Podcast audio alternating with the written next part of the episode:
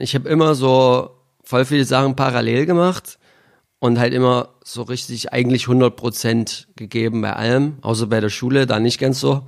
Da habe ich zum Beispiel auch Musik abgewählt. Das ist auch so ein lustiger Side-Fact. Ja, weil das hat mich so gelangweilt, was da abging. Mein Name ist Steve Clash und das ist der Übernacht Podcast. Ich habe mich mit Sebastian König unterhalten. Den kennen die meisten wahrscheinlich als DJ und Produzenten unter seinem Künstlernamen SK83.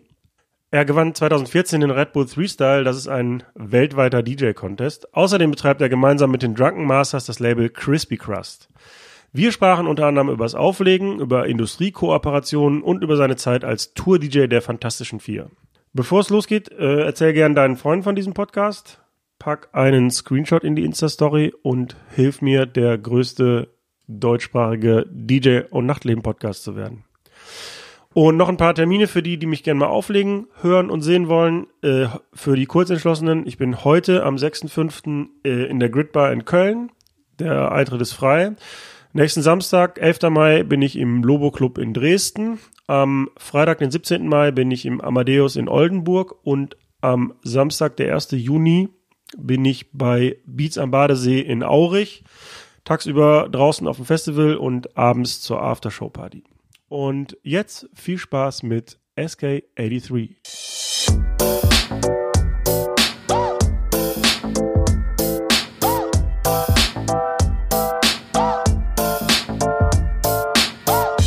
Über Nacht mit Steve Clash. Hey, mein Name ist Sebastian König. Viele kennen mich unter dem Namen SK83. Ich bin DJ und Produzent.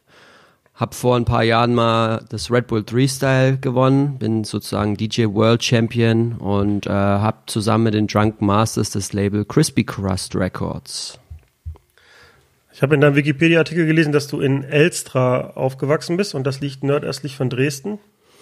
Ob das jetzt nordöstlich ist, weiß ich gar nicht so genau, aber das ist so halt in der Oberlausitz, kleine Stadt, ähm, die noch ein paar kleinere Dörfer so eingemeindet hat. Ich glaube, da wohnen so 2000 Leute oder so. Und da bin ich aufgewachsen. Genau, da kommt meine Familie her und äh, da bin ich in die Grundschule gegangen und später dann äh, aufs Gymnasium in Kamenz, das ist so die nächstgrößere Stadt. Das ist so Ecke Bautzen, zwischen Bautzen, Bischofswerda und Hoyerswerda, falls das jemand kennt. Und auch nicht weit von der Grenze zu Polen und Tschechien, habe ich gesehen. Naja, das ist schon, äh, schon ein Stück. Ist schon ein Stück. Ja, also von Dresden nach, zur Grenze ist es auf jeden Fall, glaube ich, ein bisschen näher. Ja, also, ja. Als du zum Auflegen gekommen bist und so Musikinteresse äh, sich in dir geweckt hat, äh, hast du dann noch dort gewohnt oder schon in Dresden?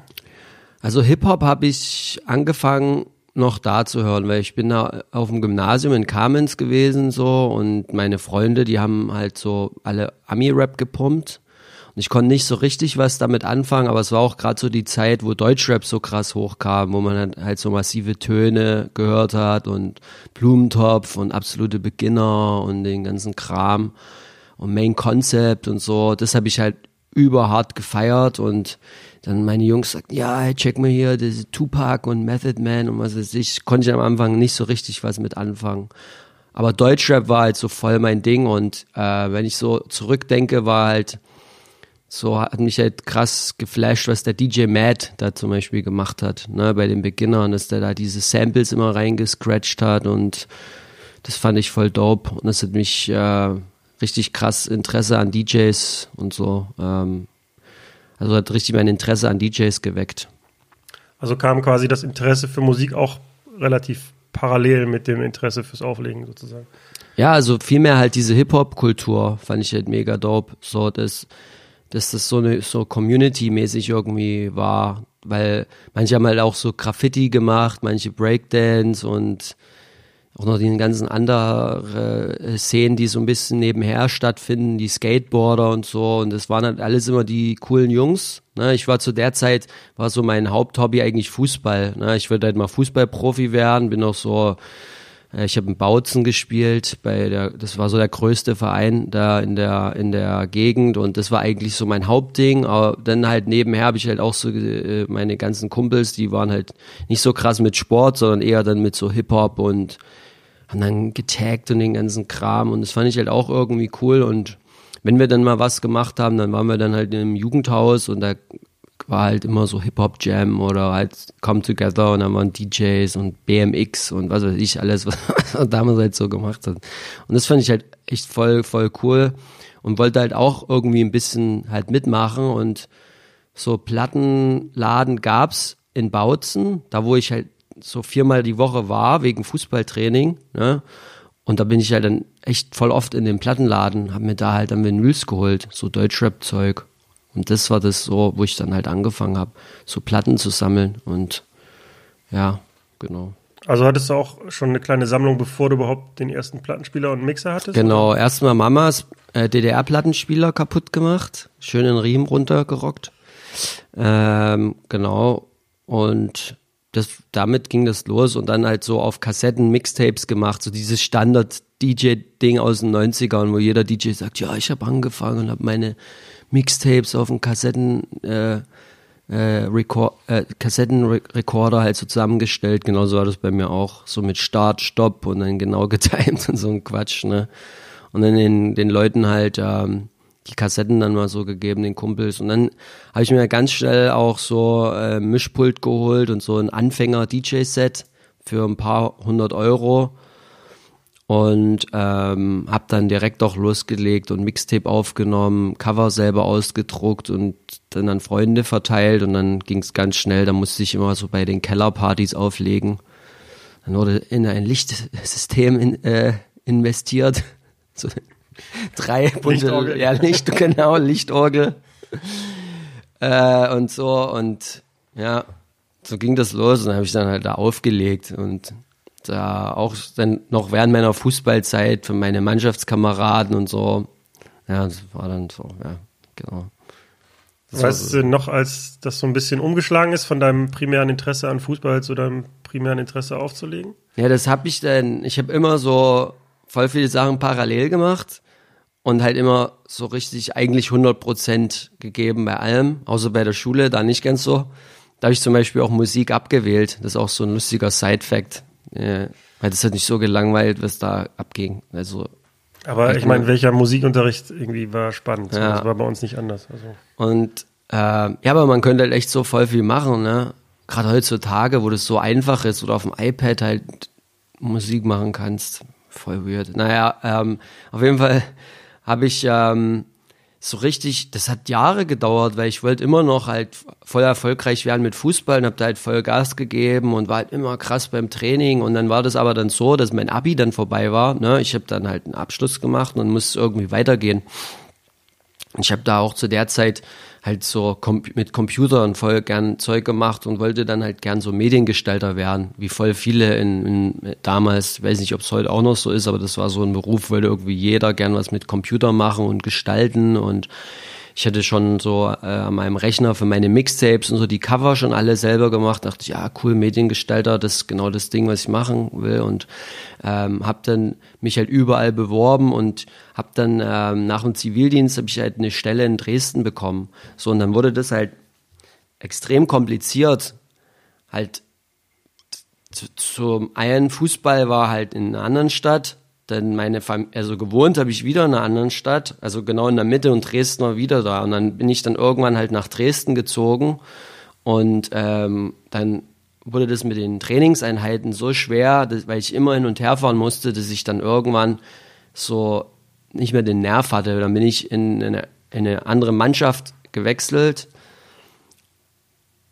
die war Unterklassiker und da muss ich sagen, da- dass, dass das Niveau nicht so hoch war, wie ich jahrelang gespielt habe, hat sich hat, ich so, es hat nicht mehr so viel Spaß gemacht. Ne? Das war dann mehr so ein bisschen unterklassiger Fußball und ich, ich bin da, das hat es mir nicht mehr so gegeben. Ja, und dann war ich dann halt wirklich immer in Dresden, hab nebenbei dann schon auch so, so ein paar Club-Gigs halt da gespielt und dann irgendwann habe ich dann halt wirklich Fußball, hab ich dann sein gelassen, weil es, war einfach zu viel, vor allem mit den Gigs am Wochenende, ne? Wenn du einen Sonntag Spiel hast und hast aber Samstag bis früh sonst dann aufgelegt. Das war ja auch noch so, dass da warst du ja DJ von um 10 bis früh um 5. Ein DJ.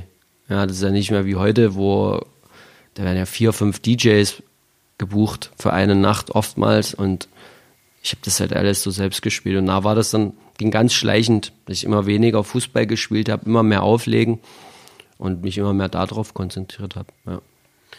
Hast du noch, noch, ich nehme an, du hast dir eine Ausbildung gemacht als ähm, Mediengestalter? Ja, ja, genau. Hast du danach auch in dem Beruf noch länger gearbeitet?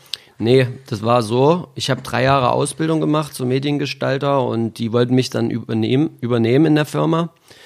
Die waren halt sehr happy mit dem, was ich gemacht habe und so. Und das Ding war aber, ich habe Abi gemacht und ich brauchte halber die Wartesemester, um ähm, das BWL-Studium zu bekommen, weil mein Abschluss war nicht so super gut. Aber ich wollte halt gern Marketing äh, Studium machen. Dafür brauchst du halt das BWL-Grundstudium und habe mich dann halt entschieden, äh, nach der Ausbildung, obwohl die mich übernehmen wollten, halt zu sagen, ey, ich hole mir jetzt äh, BAföG Unterstützung. Ich verdiene mit Auflegen schon gut Geld, schon mehr als ich in der Ausbildung überhaupt bekommen habe und äh, studiere jetzt nebenbei, neben dem Auflegen. Und an diesem Nebenbei kannst du schon so äh, ein bisschen abschätzen, wie die Prioritäten lagen. Und das habe ich dann so nach, ich glaube, drei Semestern war das schon, ich kann es nicht mal mehr genau sagen, wo ich dann wirklich gesagt habe, ja, komm, lass.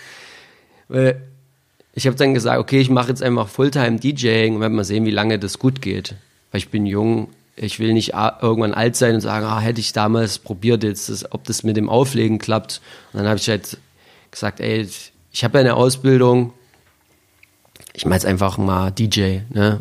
Ey, und es hat so gut funktioniert. Ich war dann halt echt, echt voll gut gebucht und das ging dann auch halt los, dass dass man halt so wirklich, wenn man Gas gegeben hat auf so äh, Online-Plattformen, dass das halt krass die Runde gemacht hat. Das war da, das klingt jetzt so, als wäre ich schon so sonst wie alt, aber ich war halt so einer ersten DJs mit einem YouTube-Channel, die ihre ganzen Sets und so halt da auch hoch, sorry, hochgeladen haben. Und war dann auch immer so voll jede neue Technik, die rauskam, direkt ausprobiert. So ob das jetzt Serato Video Mixing war, das habe ich zum Beispiel gemacht und für die Jungs von Serato halt am Anfang in Deutschland so präsentiert und auf so, so Messen gespielt oder ob das so Ableton the Bridge war. Ich weiß nicht, ob dir das noch was sagt. Das war so ein Feature, wo man Ableton Live Produktionssoftware mit Serato koppeln konnte und so Live-Remixing quasi machen konnte. Das habe ich gemacht und dann tausend Controller und allen Scheiß mitgebracht und habe dann halt wirklich Gas gegeben halt. Also nicht nur am Wochenende aufgelegt, sondern unter der Woche auch schon Content produziert, wie man heutzutage so schön sagt. Und da aber ging das dann alles los und es hat sich für mich voll ausgezahlt. Habe mich da echt gut durchgewurschtelt so und mir einen Namen gemacht in der Zeit. Kommt denn dieses Interesse für technische Innovationen da in dem Bereich auch von deinem frühen Interesse so an Computern? Auf jeden Fall. Ich wollte es auf jeden Fall halt so ausprobieren. Alles, was neu war und ey, ich fand das halt auch mit Serato und so halt voll interessant. Ich habe voll lang noch auf Vinyl aufgelegt, ne? Und weil das war schon eine teure Investition, so ein Laptop, vor allem weil ich ja, das war ja so, mit Vinyl musstest du jedes Lied dir ja kaufen. Das war nicht so, dass du heutzutage kosten Track einen Euro oder so oder 99 Cent, Euro 30 oder irgendwas. Und damals war das halt so, wenn du Tricks machen wolltest, brauchst du halt die Singles und immer jede Platte eigentlich doppelt und die waren halt so 10 Euro, ne? Also hab mein ganzes Geld ging größtenteils halt für neue Vinyls drauf. Deswegen hatte ich gar nicht wirklich Kohle, mir so ein Laptop und Serato zu holen, weil dafür brauchtest du einfach mal 2000 Euro oder so, ne, zu der Zeit. Und es hat sich dann so ergeben, da gab es ein DJ-Battle von Jam FM und da habe ich mitgemacht und bin dann äh, zweiter Platz geworden. Das große Finale war im Kuhdorf in Berlin. Das war, ich glaube, so 2006 oder irgendwas. Oder 2005. Und da bin ich Zweiter geworden und da hat der damalige Manager von dem Club hat gesagt, ey Junge, du bist so gut, du hättest gewinnen sollen. Wir machen hier diese äh, Berlin Masters hieß das, RB DJ Championship. Du musst bei uns mitmachen. Da battlen eigentlich nur Berliner DJs, aber du bist so gut, du musst da dabei sein. er hat zu mir gesagt, ist ja okay. Und ich glaube, der dachte halt, okay, es macht halt Sinn, noch mal ein paar gute DJs dabei zu haben, aber die Berliner Jungs grillen den sowieso, von daher, ne, egal. Okay, ich, ja, okay, ich mach mit. Naja, habe ich mitgemacht und habe seit wirklich im ersten Jahr direkt rasiert, ne, und gewonnen das Ding. Es gab so 3000 Euro Preisgeld und davon habe ich dann direkt Serato und MacBook geholt und auf jeden Fall viel Hass bekommen von den Berliner DJs. Vor allem ging das dann noch weiter. Ich musste meinen Titel verteidigen und habe es natürlich wieder gewonnen. Ne? Und es war immer haarscharf, weil die Berliner DJs sind halt auf jeden Fall schon voll gut, aber das hat die natürlich richtig angekotzt, dass das so ein Ossi-DJ aus Dresden da kommt. Ne? Und dann da die ganzen coolen Berliner DJs irgendwie zersägt. Und das Krasse war, ich wollte dann noch ein drittes Mal mitmachen. Und dann habe ich schon gesagt, nee, lass mal, wir müssen mal hier jemand anders. Und ja, es soll jetzt nicht blöd klingen, es war echt immer krass und knapp. Also es war jetzt nicht so, dass ich da alles halt, also dass ich so mega krass besser war als alle anderen, so, das will ich damit überhaupt nicht sagen. Es waren alle DJs, die da mitgemacht haben, mega, mega gut, aber das hat mir halt auf jeden Fall richtig krassen Namen äh, gemacht und da habe ich voll viele DJs auch dadurch kennengelernt. So, der Ray D zum Beispiel, hat jetzt erst vor kurzem ein Foto gepostet von dem Abend, wo er da mit DJ Tomek und und, und noch Jellin und so ein paar anderen Leuten und so, da, da saßen die, waren meine Judges damals, ja, genau. Und ja, da habe ich meine Kohle für mein Serato auf jeden Fall gewonnen, bei diesem Battle. Du hast ja schon einige äh, auch Wettbewerbe hinter dir, insbesondere weil du ja auch den Red Bull Freestyle 2014 weltweit gewonnen hast. Ja. Ähm, siehst du selber Auflegen eher als so eine Art, in Anführungsstrichen, Sport ähm, oder tatsächlich eher ähm, das, was es halt ursprünglich ist, so eine Art Entertainment? Oder gibt es irgendwie zwei Herzen, die in dir schlagen? Oder wie siehst du das? Ey, das ist voll schwierige Frage und das habe ich wirklich täglich, denke ich, über ähnliche Sachen halt nach, weil es jetzt alles sich auch so krass verändert hat.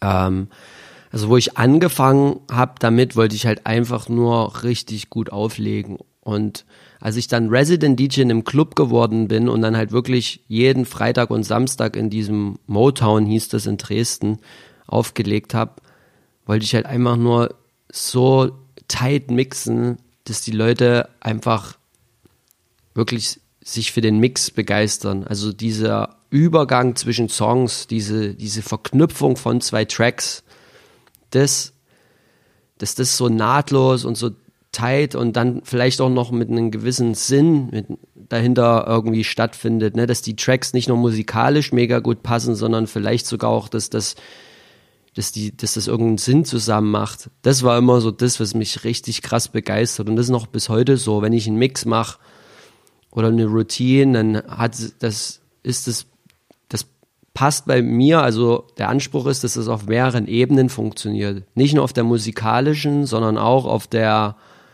inhaltlichen Ebene. Ne? Das zum Beispiel habe ich jetzt erst letzte Woche habe ich so einen Track gehört von Party Favor und GTA und die Melodie klingt halt so krass nach dem Kendrick Lamar Mad City. Ne? Und da denke ich, das kann doch nicht sein, dass es so gleich ist. Und dann nehme ich ja das A Cappella daher von Kendrick und mache das da drauf. Und es passt halt wie gegoss, äh, wie, wie angegossen auf diesen Beat einfach.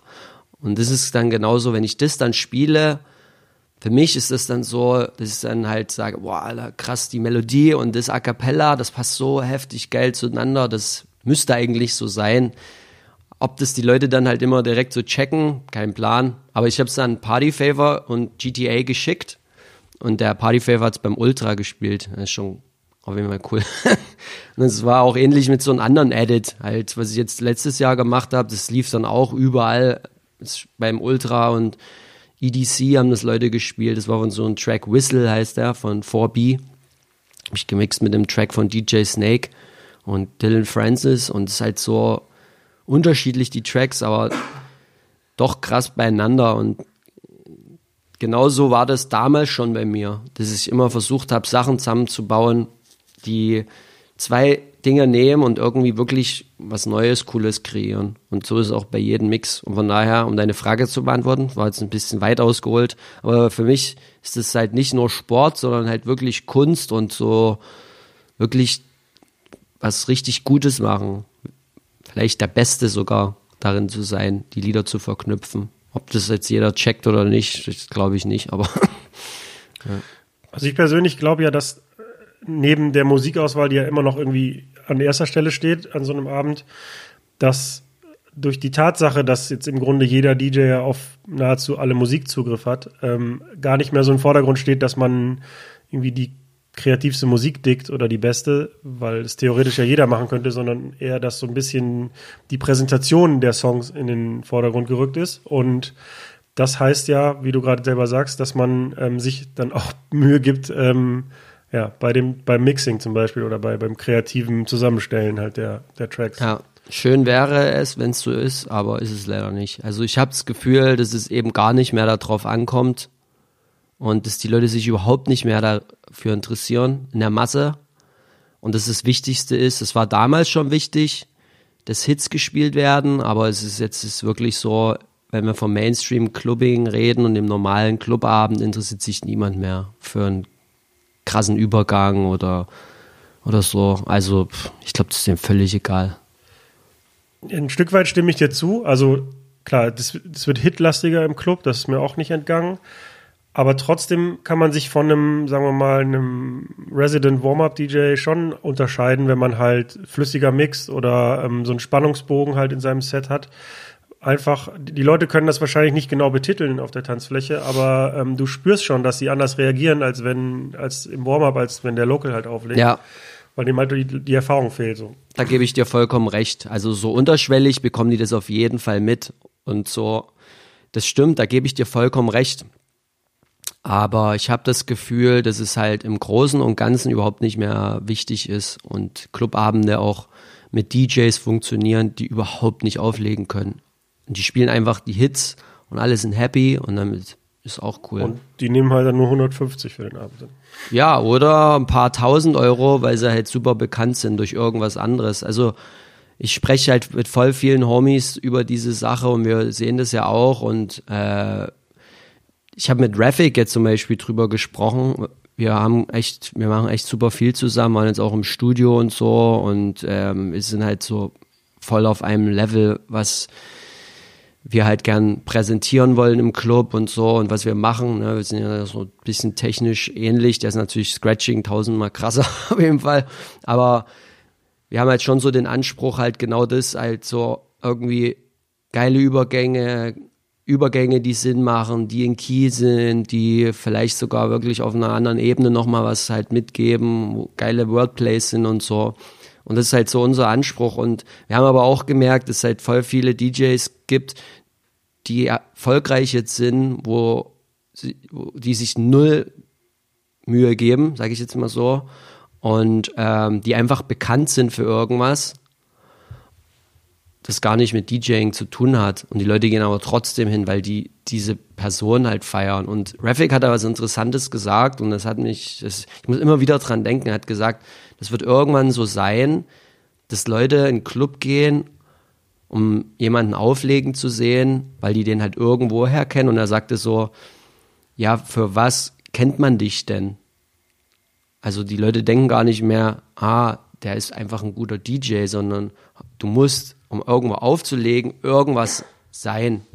Ja, ich nenne jetzt einfach mal ein paar Sachen, die man sein kann, um DJ zu werden heutzutage, ohne dass ich damit irgendjemand jetzt angreifen will. Ja, Journalist zum Beispiel kann heutzutage auflegen, Schauspieler, bekannt aus dem Fernsehen und natürlich auch ein Rapper kann jetzt einfach auflegen und er wird gebucht, weil er einfach ein Following hat. Ja, da gibt's Leute, die geben sich mega krass Mühe und ähm, stecken halt ähm, auch viel Arbeit in ihre DJ-Sets, aber es gibt auch welche, die geben sich null Mühe, kommen einfach hin, können quasi nix, was DJing angeht und spielen es einfach und kriegen halt Bookings, weil die halt bekannt sind. Ist auch okay. Ich meine, Anfrage und nach äh, und an, äh, wie sagt man Nachfrage Angebot und Nachfrage Angebot und Nachfrage regelt es aber das ist zum Beispiel das DJing was mich null interessiert mich interessiert eher so Sport-DJing, wie du es vorhin so gesagt hast. Und ähm, wenn ich einen DJ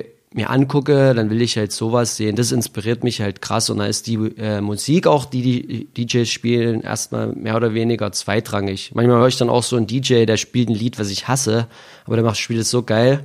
Ich denke so, oh wow, voll dope. Weißt du? Weiß gar nicht, ob das jetzt die Frage war, aber so Ne, weißt du ungefähr, was ich sagen wollte. Äh, nee, ich stimme dir auch vollkommen zu und das, das ist ja auch eine Sache, also die mir nicht entgeht, dass äh, immer häufiger Leute gebucht werden für irgendeine andere Fähigkeit oder Prominenz oder was auch immer. Ja. Ähm, ich habe mich mal auch eine Zeit lang ein bisschen darüber geärgert, aber ich denke mir einfach, ich nehme das als Herausforderung. Also ich habe ja auch nicht den Anspruch, irgendwie prominenter Schauspieler zu werden und dann dadurch Bookings zu kriegen, sondern ich will halt gut auflegen und ähm, ich will auch trotzdem besser werden. Und wenn das dann aber nicht vielleicht, es gibt halt immer Leute, die dann wegen einem Schauspieler oder wegen einem was auch immer in den Club gehen und denjenigen sehen wollen und das ist, das ist dann okay für mich. Aber das ist ja, Ja. eine andere Disziplin, deshalb fühle ich mich da auch gar nicht so angegriffen. Also Ja, also das wollte ich damit auch nicht sagen. Also wir fühlen uns von diesen Leuten überhaupt nicht angegriffen, aber das interessiert mich als DJ nicht. Das für mich halt nicht auflegen. Ne, so, oder wie soll ich sagen, das ist halt einfach diese Entwicklung. Es ist okay, dass es das gibt, aber bei mich mit solchen DJs äh, will ich mich jetzt gar nicht vergleichen oder so. Das ist halt das, was mich an DJing langweilt, ehrlich gesagt. Und gibt's, kann, ist cool, kann jeder machen, so, mich stört's nicht, mir nimmt niemand irgendwas dadurch weg, ne? Aber ähm, dieses Auflegen interessiert mich halt nicht und ich habe halt aber das Gefühl, dass halt voll viele Leute sowas mehr interessiert als dieses DJing, von dem du äh, gesprochen hast, ne, dass ein DJ coole Übergänge macht und dass der halt äh, Lieder einfach cool miteinander mixt oder irgendwie halt interessante Ideen hat. Ne, wie zum Beispiel habe ich auch vor ein paar Wochen äh, mal durch diese Modus Mios Playliste hier, Modus Mio Playlist bei Spotify mich geklickt und mal geguckt, was gibt's so an Deutschrap, was ist da so angesagt, weil ich muss sagen, ich habe nicht so viel äh, Partys gespielt, wo ich das jetzt brauchte und dann habe ich diesen 500 PS Track äh, gehört von von Raff und ähm, da habe ich halt gleich gehört, hey, das klingt so voll wie Freestyler vom Bombfunk MCs, ja, und habe dann halt direkt so ein Edit gemacht. Ne? da Und- gibt's, bei denen gibt es einige Referenzen zu so Ja, 90s Tracks. Also. Genau. Und da haben halt auch so voll viele reagiert und sagen, boah, krass, diese Idee ist ja voll cool. Und dann denke ich mir, dann habe ich mir erstmal geguckt, ey, der Track, der ist schon so lange raus und das hat niemand vor mir gemacht. Und das hat ja Millionen Plays, das hat halt niemand, hat es niemand vorher gemerkt. Also, das ist es, wo ich sage, das ist so naheliegend, diese beiden Tracks zu mixen. Aber es haben dann äh, mir nachher noch Leute geschrieben und sagten so, ey, ja, ich habe das auch schon miteinander gemixt und so. Also gibt's auf jeden Fall DJs, die geben sich übelst krass Mühe. Aber ich habe halt auch so das Gefühl, voll viele äh, denken gar nicht mehr so auf dieser Ebene, dass sie sagen, boah, mit was könnte ich das jetzt mixen? Wie könnte ich die Leute halt so krass überraschen? Weil das war zum Beispiel immer so ein Element, dass wenn ich aufgelegt habe in meinem Resident-Laden und auch so das, ich wollte immer diesen Überraschungsmoment. Kennst du es, wenn du auflegst und du droppst einen Song und es geht so, wow. und es ist aber nicht der größte Hit des Abends, sondern es ist einfach so ein Track, mit dem jetzt überhaupt nicht gerechnet haben. Und die tanzen trotzdem weiter, obwohl irgendwas passiert, was überhaupt, was sie nicht kennen. Das ist dieser Moment, den ich immer wieder versuche, in meinem Set zu kreieren. So, und das ist, glaube ich, auch um bei Freestyle, was mich so äh, interessiert hat in diesem Freestyle-Konzept damals. Ja, diese überraschenden Wendungen in total andere Genres und trotzdem funktioniert es. So ein Song, wo du denkst, das und das hat nie zusammengepasst. Das passt aber. Das ist das, was mich an DJing so krass äh, fasziniert und das ist, was ich so voll gern mir auch angucke und ja, das würde ich mich freuen, wenn das mehr DJs machen, so einfach. Ich mache jetzt mal einen kurzen Sprung, weil es gerade ganz gut ins Thema passt. Da wollte ich eigentlich erst später drüber reden. Aber Ja. ähm, du hast ja auch beim World Club Dome äh, aufgelegt. Das nehme ich jetzt mal als Beispiel für so eine Art von Event, die es heutzutage gibt. Also, ähm, ich meine, da wären zuletzt 160.000 gew Gäste gewesen und ähm, ein riesiges Event. Und da sind auch zweifelsohne sehr gute DJs bei und auch Leute, die sehr gut produzieren. Aber nichtsdestotrotz glaube ich, dass bei so einer Veranstaltung auch eher der Eventcharakter im Vordergrund steht, wo die Leute nicht hingehen, weil da unbedingt, weil DJ XY da auflegt, sondern es gibt riesige LED-Leinwände, es gibt Feuer, es gibt Spektakel, ähm, was auch meiner Meinung nach voll seine Berechtigung hat, auch wenn ich persönlich damit nichts anfangen kann. Aber ähm, das wird ja auch nochmal so die Theorie untermauern, dass vielleicht Leute heutzutage halt nicht nur wegen des Mixings dahin gehen, sondern weil sie einfach unterhalten werden wollen. Auf jeden Fall. Also ich glaube halt, die, diese Art von Events und auch Festivals, äh, wo DJs auflegen, generell ist halt ein Konzert einfach. Da gehen die dahin, weil die Person XY auf der Bühne sehen wollen. Ne? Und da ist das DJing, glaube ich, ein bisschen nebensächlich, weil die es ja auch nicht sehen können. Ne? Du stehst so weit weg von den Leuten und die können das überhaupt nicht realisieren, was du da machst. Die sehen da halt einen Typ hinter einem Tisch. Die Hände siehst du nicht, weil du guckst so nach oben und da kommt es halt auf ganz, ganz andere Sachen an. Und ähm, für mich ähm, ist es dennoch sehr, sehr interessant zu sehen, was diese DJs da machen. Also ich gucke halt voll gern mir DJs bei Festivals an. Wie starten die ihr Set? Ähm, was haben die sich überlegt? Wo setzen die diese Effekte zum Beispiel ein? Ähm, was machen die mit ihrem Licht und so? Das interessiert mich halt mega krass. Und da kommt wieder dieser Technik-Geek in mir durch. Mit diesem Videomixing, was ich damals schon gemacht habe, dann frage ich mich halt, okay, jetzt spiele ich ein Festival, wie kann ich das bei mir einbauen? Kann ich vielleicht dann doch eben ein Scratch machen mit dem Video und das auf die Leinwand bringen und so halt die Leute davon überzeugen. Also ich will halt gern schon diesen Performance-Charakter halt in meine Festival-Shows halt reinbringen. Aber ich kann, ich habe auch gemerkt in den letzten zwei, drei Jahren, wo ich extrem viel gespielt habe auf so Dingern, dass es halt sehr, sehr schwierig ist, vor allem das technisch umzusetzen. Weil wenn da ein paar tausend Leute stehen und du so eine riesen LED-Wand hast und dein Lichtmann ist halt einfach mal auf der anderen Seite, du kannst ja dann nicht mal einfach ein, keine Ahnung, 100, 200 Meter HDMI-Kabel legen irgendwie diese LED-Wand, die meistens von da drüben angesteuert wird, dann, dann gibt's Riesenlatenzen, dann alles Mögliche für Probleme. Ne? Wir haben versucht, äh, das Licht quasi mit Scratching zu steuern, über so Technik, die es da gibt und so weiter. Das ist alles mega schwer. Und da verstehe ich dann auch wieder, warum es dann DJs gibt bei solchen Festivals, die einfach da halt Play drücken und wo dann halt so diese krasse Show, die die Leute halt sehen wollen mit dem Licht und Pyro, alles vorher ges geskriptet wird, weil sonst wird es gar nicht funktionieren. Weil du musst dir mal überlegen, bei so einer Splash-Bühne, wo ich Hauptbühne letztes Jahr gespielt habe, da hängen halt einfach tausende Lampen drin. Ja. Das musst du erstmal steuern können. Das kann ja kein Mensch einmal so drücken. Nur weil er gerade die Musik hört. Das muss ja alles vorher programmiert werden. Ja, und das ist dann, ja, das ist schon äh, ganz andere Sache als im Club oder so ein Showcase. Ja. Aber macht dir dann so ein Gig auf einem World Club Dome zum Beispiel auch genauso viel Spaß wie im Club? Ja, voll. Also bei mir ist es halt auch so, und das ist auch sowas, worüber ich mir voll viel Gedanken mache. Ich will halt als Künstler wachsen. Ich will halt mich wirklich sehr nach vorne entwickeln und ich will nicht stehen bleiben und ich will jetzt nicht sagen, okay, ich habe das jetzt erreicht, that's it. Ich bleibe jetzt hier. Nee, ich will halt immer versuchen, weiterzukommen und will mich gern weiterentwickeln und ich bin krass inspiriert von so DJs, die halt auch so große Bühnen spielen und uns ist ja allen klar, dass äh, da man auf so eine große Bühne nicht nur kommt, weil man ein guter DJ ist. Also eigentlich geht es eher darum, was hast du für Tracks produziert, hast du Leute, die Tickets kaufen zu deinen Shows und so weiter. Und deswegen habe ich dann halt angefangen, auch voll viel zu produzieren.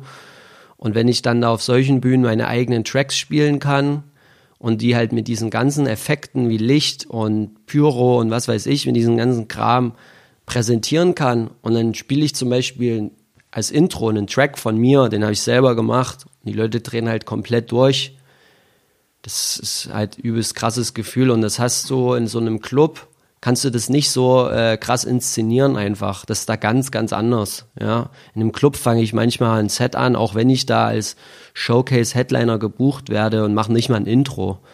Ich mache das dann einfach Mix in den Track von dem DJ davor und dann gucke ich erstmal und spiele ein paar Tracks und taste mich erst, taste mich erstmal so ein bisschen ran.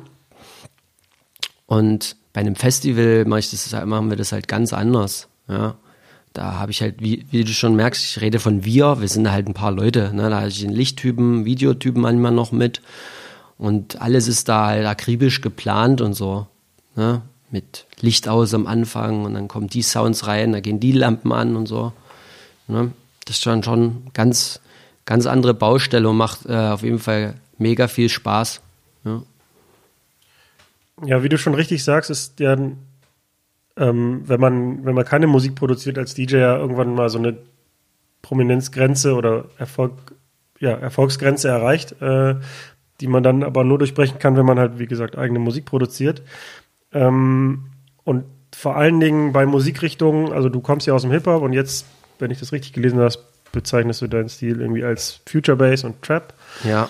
Ähm, wenn man mal von diesem Bereich House und Techno absieht, wo man ja meiner Meinung nach mit guten Produktionen schneller weltweiten Erfolg hat, ähm, dann ist es ja in, in unserem Bereich, sage ich jetzt mal, noch schwieriger irgendwie, äh, ja, wenn man nicht produziert, beziehungsweise man muss sich, muss noch mehr gute Sachen produzieren, um einen gewissen Grad an Erfolg zu erreichen.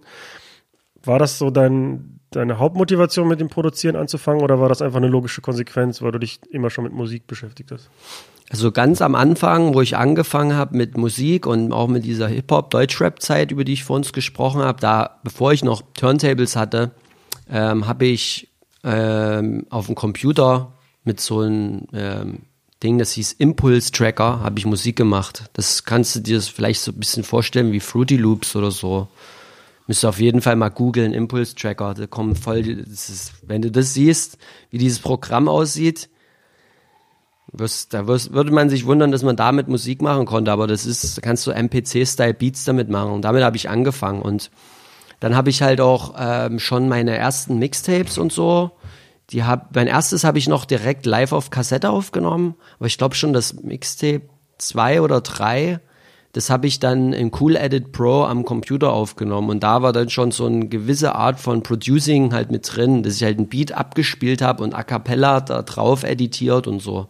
Ja, da ging das halt schon los, aber ich habe dann die ganzen anderen Jahre eher nur so Remixe und Edits gemacht, kaum Originals. Also ich hatte zwei so Sachen, die kann man als Original bezeichnen, aber das war alles eher mehr so Remix-Edit-Kram. Und ähm, so richtig krass mit eigenen Tracks ging es dann erst so los äh, 2012, würde ich sagen, wo ich dann auch sagte, ey, ich will jetzt meine eigenen Tracks halt haben. Ich glaube, da habe ich dann so Get Down gemacht und Turn Up the Club und diese Tracks und wollte dann einfach halt eigene Tunes auch haben zum Spielen. Das war auch diese Zeit, wo das dann so losging mit diesen OG Trap, also EDM Trap Mucke, wo man halt gemerkt hat, ah krass, auf einmal gibt's so Lieder ohne Vocals. Du brauchst den Rapper nicht mehr, weil das war immer so ein Riesenproblem. Du brauchst immer einen Rapper, um einen Hip-Hop-Track zu machen. Und das war dann auf einmal nicht mehr. Auf einmal konntest du 808 und Drums und ein Sample nehmen und auf einmal hat es einen Track und die Leute haben das auch schon gefressen, ne? Das war, das war dann auch so, ey, geil, nice. Und dann habe ich Get Down gemacht und das war schon ziemlich guter Erfolg für mich damals. Haben voll viele DJs gespielt und hatte ja so ein Ludacris-Sample drin und wurde sogar mal auch mal bei LA, LA, LA Clippers in der NBA für so einen Clip benutzt, so ein Slam Dunk Best-of-Clip. Da dachte ich, okay, jetzt der Moment gekommen, wir werden verklagt, weil da war das ja dann offensichtlich ein Ludacris-Sample und dann so, aber nee, alles gut gegangen. Nee, und das war, da habe ich so angefangen, dann richtig krass halt eigene Tracks und so zu machen, die ich dann spielen kann in meinen Sets. Ja. Du hast mit Impulse Tracker angefangen, aber wie sieht dein Setup heute aus? Wie produzierst du? Also ich bin dann rüber auf Cool Edit Pro und dann ähm, auf Cubase und Fruity Loops hatte ich auch mal und dann ganz, auch noch ganz am Anfang an hatte ich auch hier so Magic's Music Maker und diesen Kram. Hatte ich auch. Und Hip-Hop EJ gab's auch. Da konnte man so, das ist witzig. Weiß nicht, ob dir das was sagt, aber das gab früher schon so eine Programme, Magic's Music Maker und Hip-Hop EJ und so ein Kram. Und das ist ein bisschen so wie heute Splice. Kennst du Splice? Sagt das was? Das ist so nee, Splice, aber Magic Music Maker kenne ich. Ja, Splice ist so eine Plattform, da kannst du vorgefertigte Loops dir runterladen. Zum Beispiel, oder Samples, 808s, Lead Sounds, Drum Loops, für alle möglichen Styles. Und die haben schon die richtige Geschwindigkeit, richtigen Key und du lädst die halt da runter, bezahlst da einen Credit dafür und ziehst die in deine Software und dann kannst du da aus diesen Bausteinen deinen Track zusammenbauen. Und das ist krass. Damals wurde man halt krass dafür belächelt, dass man da mit Beats gemacht hat und heute ist es irgendwie genau so und es benutzen alle das, diese Plattform von den Produzenten, um da halt Samples zu dicken. Das ist völlig voll krass. Und ich benutze auch Splice ganz oft, aber halt mehr so für One-Shot-Sachen wie Kicks und äh, Percussion Loops und Zeug, also so Lead Sounds und so, die mache ich selber. Aber um auf deine Frage zu antworten, ich benutze Ableton Live. Seit es diese Collab mit Serato gab, bin ich da auf Ableton Live umgestiegen und habe dann damit gearbeitet und ich liebe das Programm und mache alles darin. Meine ganzen Edits, alles Vocal Recording, ähm, die ganzen Tracks, Plugins habe ich so Serum, und ich eigentlich größtenteils und dann Sampler in Ableton und ja, die ähm, Plugins zum Mastering und Mixing, Fabfilter und Ozone, Isotopes ähm, 8. Was noch? Gestern habe ich mir, weil hatte ich eine Vocal Session mit einer Sängerin, Jinka heißt die, wir haben einen Track zusammen und die hat mir ein äh, Plugin gezeigt, das heißt Nectar. Damit kann man überkrass Vocals bearbeiten, das habe ich jetzt auch, finde ich echt super cool. Und dann ähm, nutze ich mega gern so den Washout-Effekt in Ableton. Da kann man so coole Reverbs und so damit machen. Ja.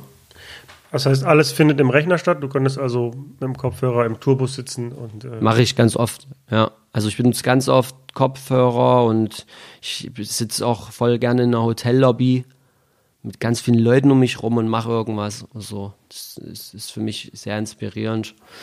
Und ähm, ja, so viel anderes habe ich dann nicht. MIDI-Keyboard habe ich im Studio, nehme ich meistens nicht mal mit. Ich habe einen Push, den benutze ich manchmal. Nicht zu oft. Und was ich voll gern mache, ist ähm, Samples in Ableton konsolidieren und dann das Audiomaterial in Serato werfen. Deswegen steht mein DJ-Setup direkt neben meinem Produktions-Setup und cutte dann auch mal ein Sample oder so. Gerade für Build-Ups ist das voll cool, wenn du so einen langen Ton zum Beispiel dann so mit dem Crossfader zercuttest und vielleicht auch mal so kurz unscratcht. Das kannst du halt in der Software sicherlich auch irgendwie hinbekommen, aber klingt irgendwie dann mehr so nach DJ-Kram. Ja, Sirenen und so. ja. Und wie hast du dir das angeeignet, das Produzieren? Also hast du dir YouTube-Videos angeguckt oder hattest du Vorbilder oder wie, wie macht man das? Ja, Learning by Doing, einfach auf jeden Fall. Und halt auch, also voll viel YouTube gucke ich mir an, halt einfach, wie das funktioniert wie macht man zum Beispiel diesen Style von Track? Gibt es ja genügend Tutorials. Und so ein Kurs oder so habe ich nie gemacht. Was ich halt, wo ich voll viel lerne, ist halt, wenn ich mit Jungs zusammensitze, mit denen ich auch so viel zu tun habe, wie Trunk Masters, Carol Tipp, Rafik, äh, auch gestern die Session mit der Jinka, der hat mir da ein paar Sachen gezeigt, wie sie halt Vocals schneidet und so, fand ich voll cool. Habe ich wieder, auch wieder was gelernt und ja, keine Ahnung, ich jetzt äh, so viele Sessions und ähm, ich arbeite sehr viel mit Carol Tipp auf jeden Fall. Der gibt mir sehr viele, sehr viele Tipps. Der hilft mir beim Mixing von meinen Tracks und Mastering, macht er fast alles. Ach, und Donkong, mit den Jungs mache ich auch sehr, super viel. Thomas von Donkong hat äh, mit Make the Record Skip mitproduziert. Zum Beispiel, weil ich den Sound einfach nicht so hinbekommen habe, wie ich wollte. Und dann habe ich auch kein Problem und gehe zu Leuten, die, äh, die mir halt da weiterhelfen können. Also du produzierst deine Sachen offensichtlich, offensichtlich selber. Ähm, aber wie, wie stehst du so zu Ghost Producing? Oh, das ist so ein heikles, also heikles Thema nicht, aber das ist so ein Thema, ich glaube, da können wir einen ganzen Podcast drüber machen. Ne? Ja, gerne. Ja, aber ich finde es auf der einen Seite nicht verwerflich, weil äh, wir haben zum Beispiel über, ich habe ja mit Crispy Crust Records zusammen mit den Drunkies ein Label und wir haben auch einen eigenen Verlag gegründet und ähm, wir kriegen halt voll oft ähm, Anfragen, wo Leute Tracks suchen, wo Songs geschrieben werden sollen, wo Leute nach Collabs fragen oder schon nach Ideen in dem und dem Style. Und ich finde halt für so Leute, die halt jetzt nicht auch DJ sind, sondern halt einfach mega gute Produzenten, ist es halt auch ein super Income, wenn die für andere Leute Songs schreiben können. Und das ist schon immer so gewesen. Ja, also an jedem großen Pop-Track haben mehrere Leute mitgeschrieben und von daher finde ich das null verwerflich, dass da ähm, Leute für andere halt Songs mitschreiben, mit Texten, mit produzieren. Ich finde, was halt total komisch ist, wenn sich dann jemand hinsetzt, was schon vorgekommen ist, zu so einem Tutorial oder Masterclass bei irgendeinem so YouTube-Channel, der halt zum Beispiel normalerweise Künstler wie Boys Noise oder so hat und die erklären dann, wie die ihren Track gemacht haben und dann haben die aber eine Episode später irgendeinen Typen, wo man immer dachte, boah, der hat das alles selber produziert und dann merkst du, der Typ, wie der redet, das hat halt, das war nicht er. Dann soll er halt einfach auch sagen, ey, ich arbeite mit jemandem zusammen. So wie zum Beispiel der äh, Dings, der geht da auch ganz offen damit um, irgend so ein Trans-Typ, ich habe jetzt den Namen vergessen, ich sehe nur den Kopf, äh, den, den, den, das Bild vor mir. Es ist nicht Martin Garrix, ist nicht, sondern irgend so ein anderer Typ. Ah, fuck. Hab's vergessen.